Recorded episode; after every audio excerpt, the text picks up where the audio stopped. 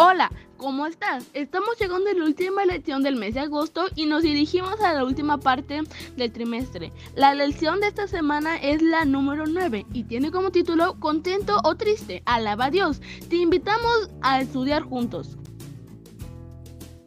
El versículo de memoria de esta lección lo encontramos en el libro de Filipenses, capítulo 4, versículo 6, y dice, no se aflijan por nada, sino preséntelo todo a Dios en oración, pídanle y denle gracias también. El mensaje de esta lección es, ya sea que estemos tristes o contentos, alabamos a Dios porque nos regala su gracia. Y habla acerca de gracias. Permitamos que la gracia de Dios nos transforme. Los objetivos que esperamos alcanzar con esta lección son Saber que Dios escucha todas las oraciones, ya sea que estemos tristes o contentos. Sentir que podemos llevar nuestros problemas y alabanzas a Dios. Responder estando dispuestos a hablar con el Señor, ya que sea que estemos tristes o contentos. Antes de iniciar con nuestro estudio, te invitamos a tener un momento de oración. Padre nuestro que estás en los cielos, sabemos que en esta vida no siempre habrá alegría y felicidad. Ayúdanos a buscarte, aún en los momentos más difíciles de la vida.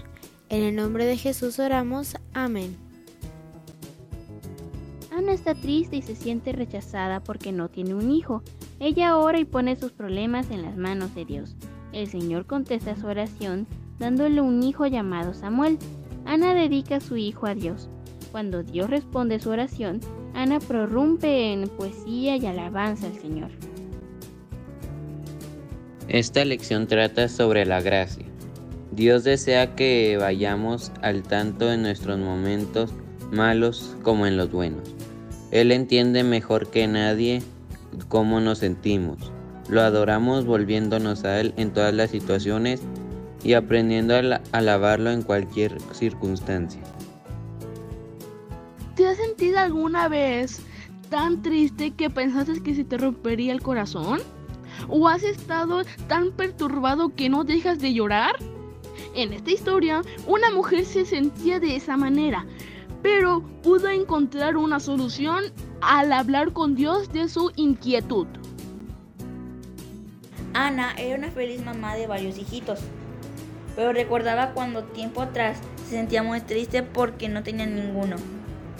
Durante aquella época Ana estaba muy desanimada, pero Dios intervino de manera milagrosa, dando respuesta a su oración. Ana estaba casada con un hombre llamado Elcana. Elcana tenía dos esposas, Ana y Penina. Penina tenía hijos, pero Ana no. La pobre Ana sufría muchísimo porque no había nada que deseara más en el mundo que tener un hijo. Cada año Elcana iba al cielo a adorar a Dios y ofrecerle sacrificios. Cuando llegaba el día de ofrecer sus sacrificios, el Cana solía darles a Penina y a todos sus hijos e hijas la porción que les correspondía. Pero a Ana le daba una porción especial, pues la amaba a pesar de que el Señor la había hecho estéril. Primera de Samuel 1, 4 al 5. Para vengarse de Ana por ser la favorita de su esposo, Penina cruelmente se burlaba de ella porque no tenía hijos las continuas provocaciones de Penina ponían muy triste a Ana.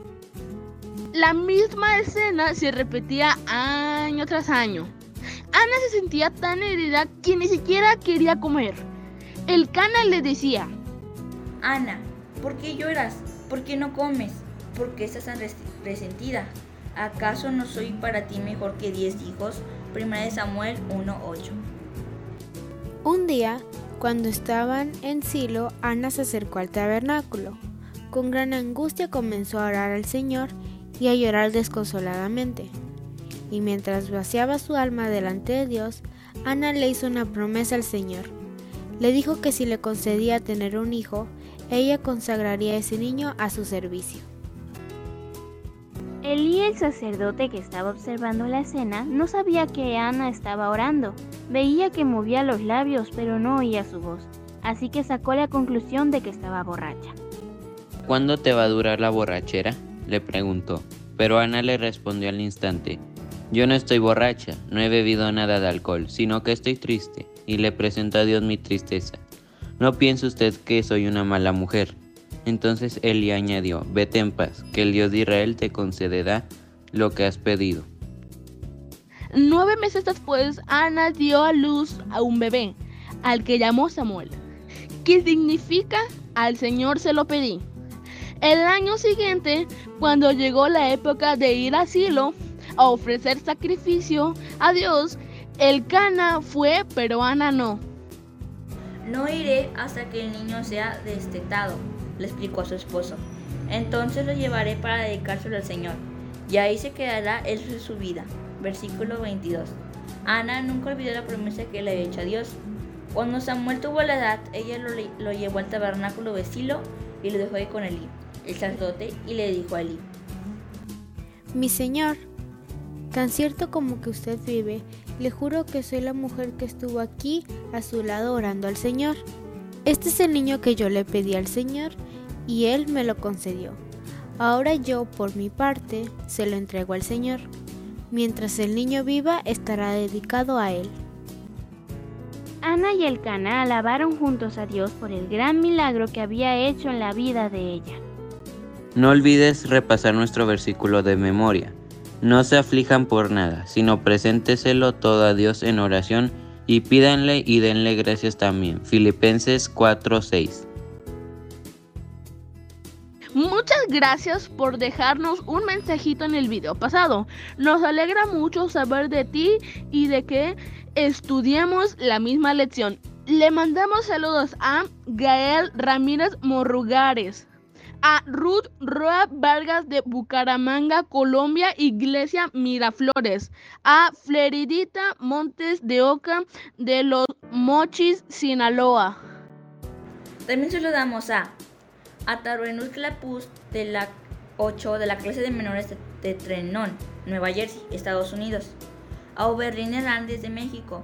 A Carla Jennifer López Ayala de Barcelona. A Merari Imajira de Bucaramanga, Colombia. A Carlos Jiménez, a Mir de Home, a Reinero Allison Pavón de la ciudad Isla, Veracruz. A Dylan Orozco y a la familia Orozco Trujillo. Muchos saludos a Emma Pozo Pozo, a Tata N, a Carolina Urrita, a Adi Rodríguez, a Patti Velázquez Ramos, a Areli Lozano, a Armando Venegas, a Enedina Hernández Sacón. También saludamos a Julio González, a Fernando Suárez de Colmalco, Tabasco, a Yaciel Clase, a Miguel y Vanessa Vázquez Arcete, a Adriana y desde la iglesia de Jacarandas, a Yositil Piti de la clase de menores de la Iglesia Central de Volcán en Panamá, República de Panamá, a Ola Bustamante de Sonora, México, a Yanira Pinera, a Eloisa Marina Arenas Lejía de Cucata, Colombia. Muchos saludos a Sofía Espinal, a Amir Dijom, a Yucauris de la Iglesia Villa Esperanza de República Dominicana, a Kenny Astorga de la Iglesia Mutualismo Montemorelos, a Pablo Núñez de la Cruz, a Jordin Muñoz Hilario, a Mayra Celidón y a la clase de menores de la Iglesia Adventista de Baltimore, a Birkat Israel Mérida Prado de Guatemala. Preparamos actividades para que puedas repasar esta lección. Las puedes encontrar en la descripción de este video. Déjanos un mensajito en la sección de comentarios y dinos cómo te fue en las actividades. Te invitamos a suscribirte al canal, toca la campanita para activar las notificaciones y comparte este video en tus redes sociales. Que Dios te bendiga y te guarde.